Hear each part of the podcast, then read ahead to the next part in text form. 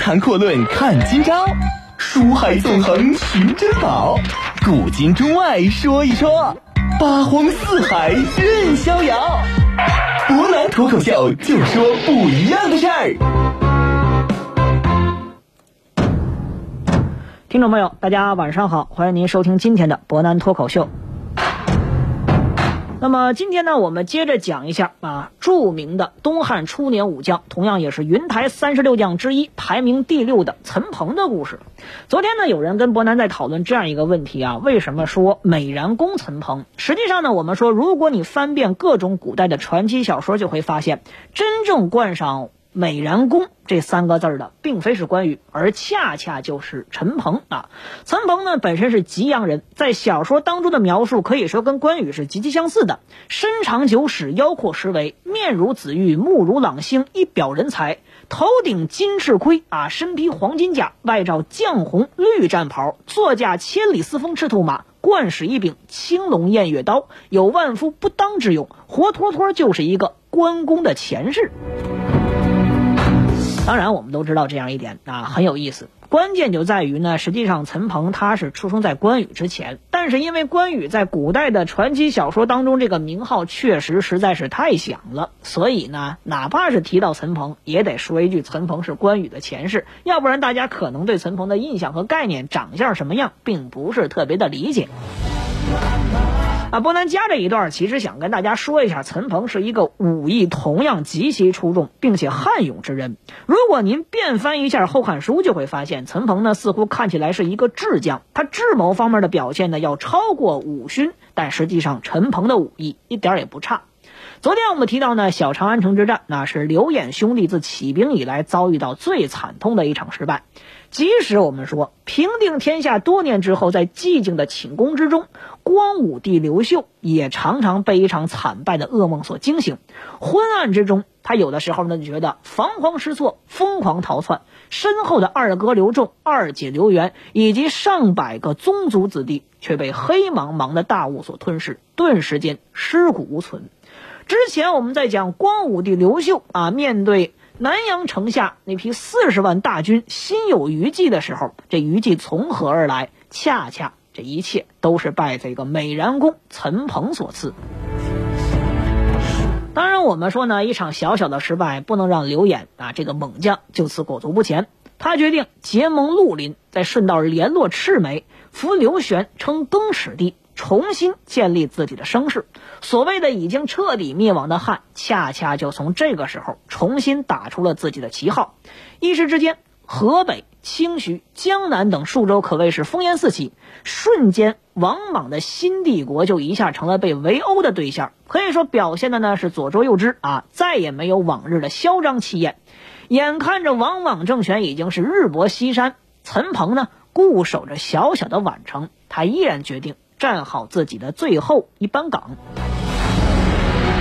不可否认的是，我们要承认啊，陈鹏这个人呢，确实是一个相当忠义的人。哪怕他知道新朝对他并不好，王莽与他有杀父之仇啊，这个故事以后我们会详细的讲一下。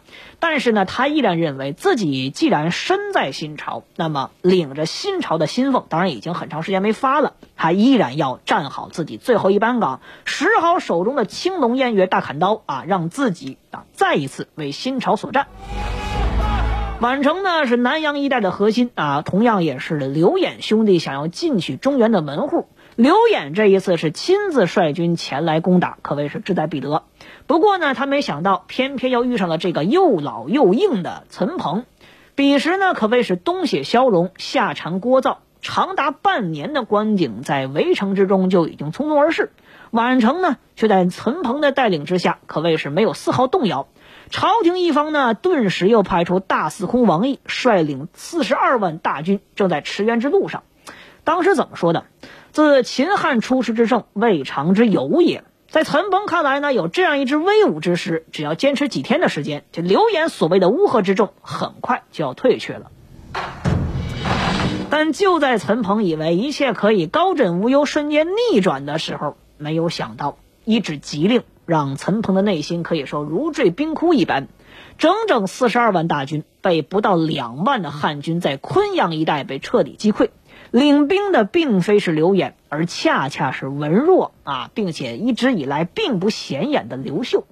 陈鹏呢，可以说这个时候能做的就只有淡然一笑，甚至也可以说是惨然一笑。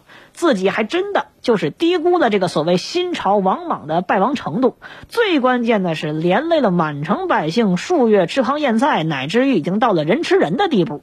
继续坚守，却依然没有任何价值。怎么办呢？陈鹏在左思右想之后，决定为了保全百姓啊，我要舍得一身剐，这剐了我也无所谓。于是，宛城的大门。就此向汉军彻底敞开了。望着已经瘦骨嶙峋，原来是腰阔十围，现在已经饿的是前胸贴后背，贴到脊梁骨，但是眼中依然有着坚贞不屈之色的陈鹏呢。这刘氏宗族为首的诸将纷纷是欲求手刃以报大仇，毕竟大家有不少的亲人都死在这个小子手上了，大家要为自己逝去的亲人报仇雪恨。可是呢，我们说大统领刘演这个时候却拦住了他们，人家还说了一番话：“彭，郡之大利也，执心坚守，是其职业也。今举大事，当表于义士也。”什么意思呢？人家说呀，这陈鹏呢，乃是一郡之大员，艰辛职守，这是他职责的所在啊，也是他节操所在。虽然啊，他跟我们是对立面，但是毫无疑问。他的这种精神啊，确实值得大家去学习。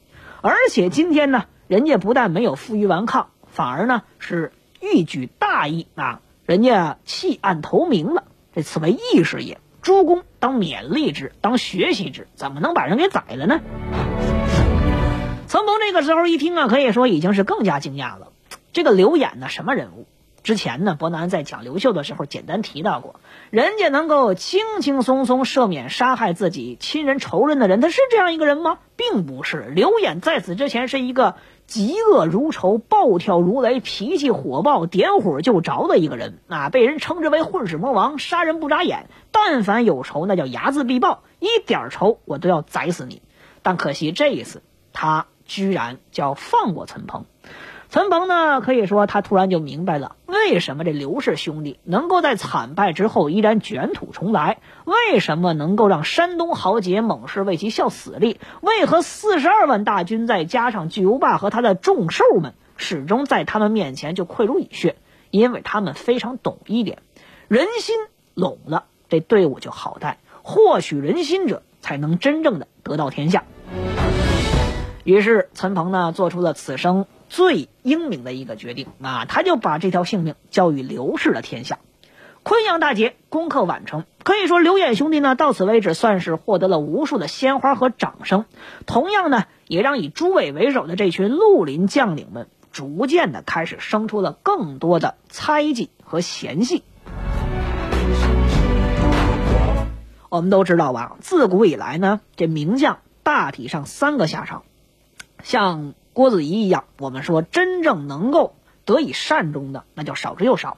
大部分人要么就是不许将军见白头啊，你老了废了；第二种呢，你就逐渐的为小人所害，你不会死在沙场之上，不能像马援一样马革裹尸，你就等着在朝廷之上死于酒杯，死于暗箭乱刀之下。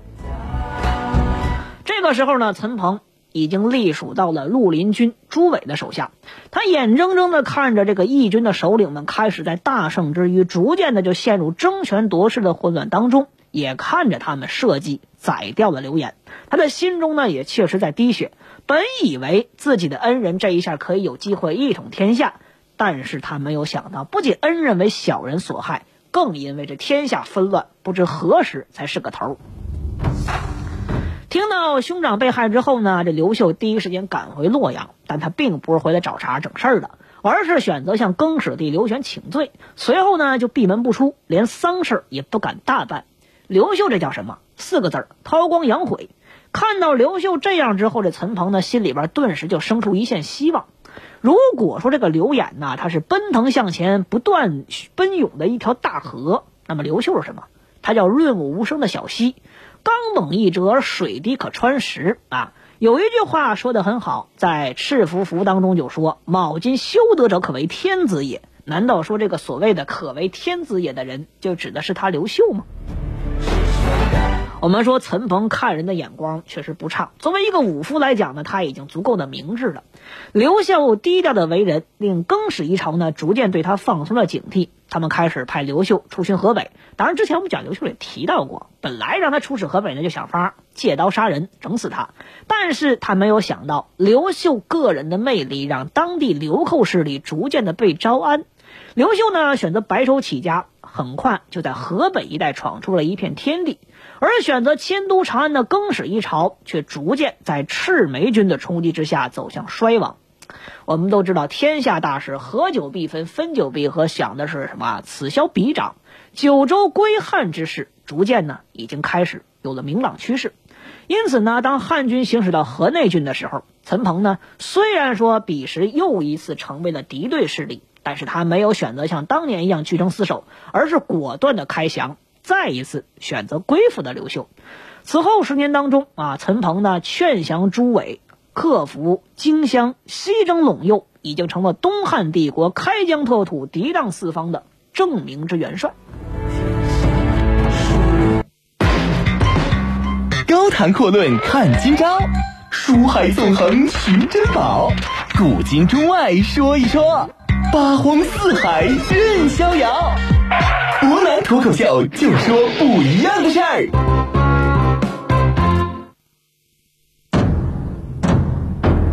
各位，欢迎回来。那我们接着讲一下陈鹏的故事。那么说到这儿呢，大家是否认为陈鹏本人就是一个争无不克、战无不胜、百战百胜的将军吗？其实呢，并非如此。陈鹏的人生呢，也同样遇到过非常困难的问题。这事儿呢，得说建武三年，公元二十七年五月的时候，刘秀御驾亲征，在平定了南阳邓凤之乱之后，由于朝中有事呢，他没辙，就把征南大将军啊这个位置让给了陈鹏，顺便给他三万兵马，平南事宜全权交付给他，然后就摆驾回朝了。当然，这事儿呢，我们说跟陈鹏想的这一下就出现了偏差。邓凤这个人。人家本身呢是为了保全乡里，选择揭竿而起，因此呢他在南阳一带当中的地位特别高。可刘秀这次做事儿却有失之啊，我们得承认谨慎，而且有失之人情。